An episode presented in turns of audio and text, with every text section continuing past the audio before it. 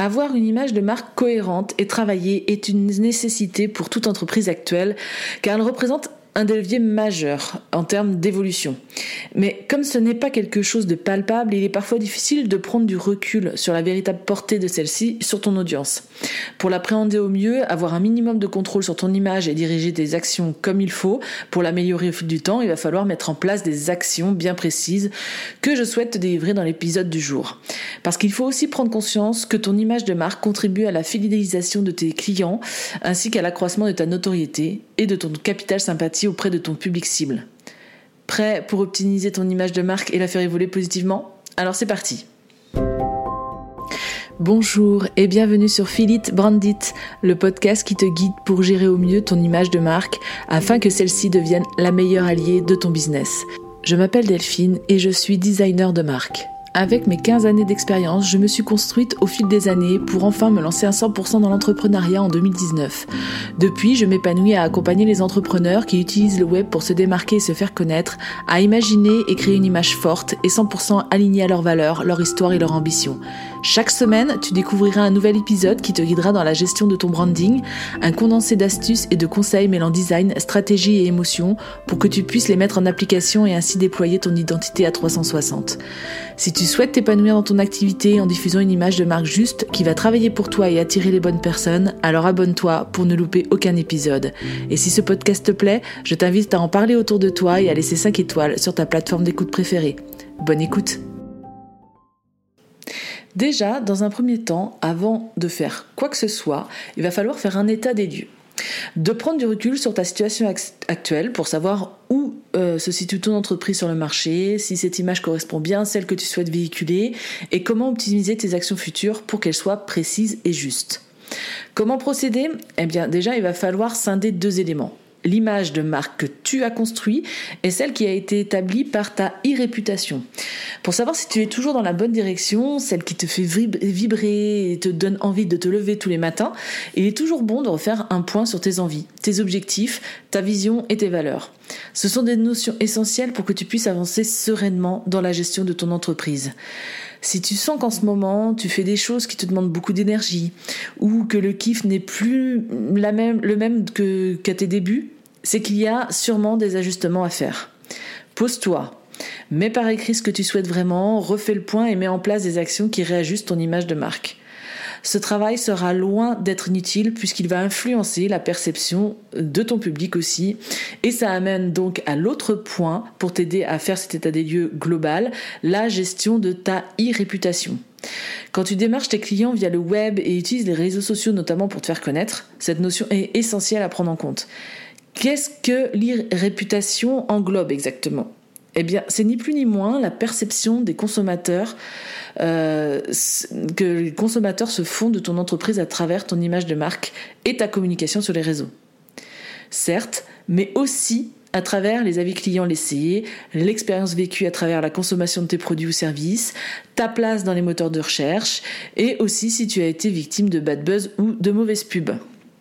Alors, pour sonder ces aspects-là, tu peux tout à fait demander euh, à ton audience et regarder les avis clients laissés sur les différents canaux de ta communication. Déceler si ton entreprise n'a pas été victime, donc d'un bad buzz ou d'une mauvaise expérience client qui aurait pu ternir ton image sans que tu t'en rendes compte. Et si c'est le cas, essayer de réparer l'incident en contactant les détracteurs. Euh, et aussi regarder combien de fois ton entreprise a été mentionnée ou est ressortie dans différentes recherches autant de données essentielles pour que tu puisses jauger euh, de cette image professionnelle que tu renvoies. Puis, dans un second temps, il va falloir mettre en place une veille efficace. Qu'est-ce que j'entends par là? Eh bien, la veille va te permettre de comprendre les évolutions de ton marché et ainsi euh, pouvoir t'adapter en fonction pour être toujours dans le game. C'est un aspect qui est bien souvent négligé parce qu'on ne comprend pas forcément l'intérêt, mais pour ton entreprise, ça peut vraiment t'aider à la performance. Notamment, cela va te permettre de détecter les tendances actuelles celles qui font réagir ton audience, celles où ton secteur d'activité a toute sa place, et aussi les opportunités à saisir pour te différencier, de la concurrence notamment. Euh, mais ça va aussi te permettre euh, de déceler les menaces ou les obstacles à prendre en compte euh, dans l'élaboration de ta future stratégie de communication. En prenant cette hauteur, tu vas anticiper un max et gagner du temps dans tes choix business à faire. En faisant de la veille, tu vas aussi pouvoir sans cesse t'améliorer, recueillir ce qui est dit sur toi, évaluer ta réputation comme je te le disais un peu plus tôt. En prenant conscience de tes atouts et de tes faiblesses, tu vas ainsi redorer ton image de marque au fur et à mesure, en douceur et avec naturel auprès de tes consommateurs. La veille va également te permettre de connaître les pratiques adoptées par les, marques concurrentes. En ayant cette vision élargie sur le marché dans lequel tu exerces, tu vas pouvoir encore une fois anticiper et gagner une longueur d'avance sur tes futures actions ou offres à créer notamment. On va ainsi scinder cette veille en cinq grandes catégories distinctes. En premier lieu, il y a la veille commerciale, celle qui concerne euh, notamment tous tes clients ou tes fournisseurs.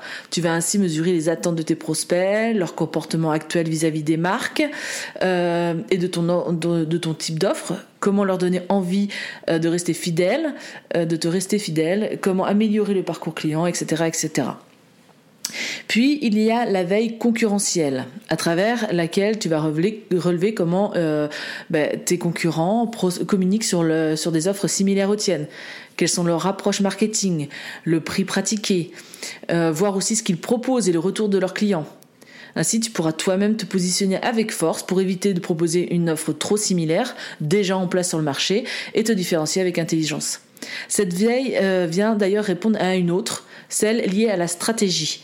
Notamment pour un business qui se développe sur le web, euh, regarder et noter ce qui se fait en termes d'action marketing, relever ce qui fonctionne ou pas, te permettre d'être un acteur puissant sur ton marché.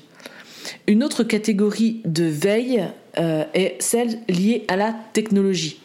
En regardant les outils et les différents coûts liés à la gestion création de tes produits, tu vas ainsi pouvoir adapter tes choix en fonction. Mise sur l'innovation, fais des tests et vois ce qui correspond le mieux à tes attentes et à celles du client. Et enfin, il y a aussi la veille environnementale. En plus, euh, de plus en plus d'actualités, tu te dois, en tant que chef d'entreprise, de prendre en compte cet aspect-là dans la gestion de ton business. Il s'agit en fait d'identifier de quelle manière certains changements, voire bouleversements, risquent d'impacter ton marché notamment la réglementation en place ou à venir, euh, l'état des lieux un peu sur le pouvoir d'achat des consommateurs, l'évolution démographique, à qui tu vas t'adresser, etc., etc. Une fois cette veille effectuée, tu vas avoir amassé bon nombre d'informations qu'il va falloir recouper avec des chiffres. Bien sûr, ce que je te dis là est purement factuel. Libre à toi de t'y fier à 100% ou d'y intégrer un peu de ton feeling aussi. Perso, je fonctionne sur ce mix en accord avec mes envies du moment. Mais bien que je ne sois pas une grande amoureuse des, chiffres, ces données sont réelles et permettent clairement de statuer sur les actions que tu as pu ou peux mettre en place et jauger de leur efficacité. Alors pour t'y aider, tu peux là aussi te baser sur des outils très performants comme Google Analytics pour les statistiques de ton site, euh, voir la pertinence de ton SEO, voir quelles pages sont les plus consultées, etc. Tu peux aussi t'aider de, ton outil emailing si tu as déjà mis en place des freebies ou une newsletter notamment. Quoi, euh, n'importe quel euh, logiciel de gestion emailing, euh, tu peux consulter le taux d'ouverture de tes emails, tu peux voir les sujets qui ont le plus de retours ou de réactions, tu peux voir euh, sur quel lien URL euh, les gens ont cliqué, etc. et réajuster encore une fois en fonction de ton contenu.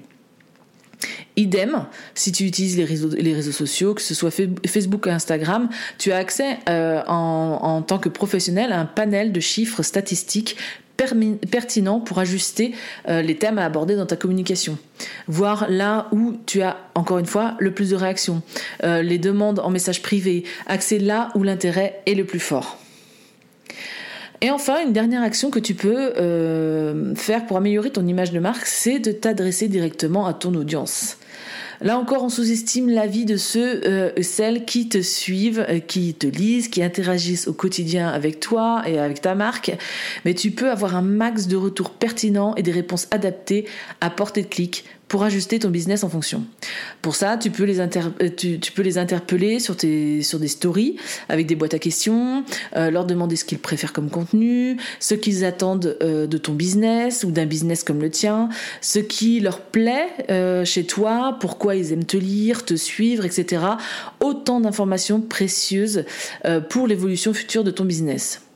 Tu peux très bien aussi demander à échanger de vivo avec des personnes volontaires et tu peux même leur offrir un petit bonus euh, pour ce temps accordé et laisser une image positive de cette considération. À travers une interview bien pensée en amont et qui ne dépasse guère 15 à 20 minutes, le temps de chacun est précieux et respecté, euh, tu vas pouvoir axer tes réflexions en live avec un retour direct d'un éventuel acheteur. Veille à ce que tu échanges avec une personne qui corresponde au max à ton public cible, bien sûr, euh, celui avec qui tu souhaites travailler tous les jours. En, effet, plus ce choix sera affiné, plus, euh, plus la pertinence de ces réponses sera forte et utile à exploiter par la suite. Crois-moi, ce genre d'échange peut chambouler toute une perspective professionnelle et te permettre de revoir une stratégie 100% adaptée par la suite.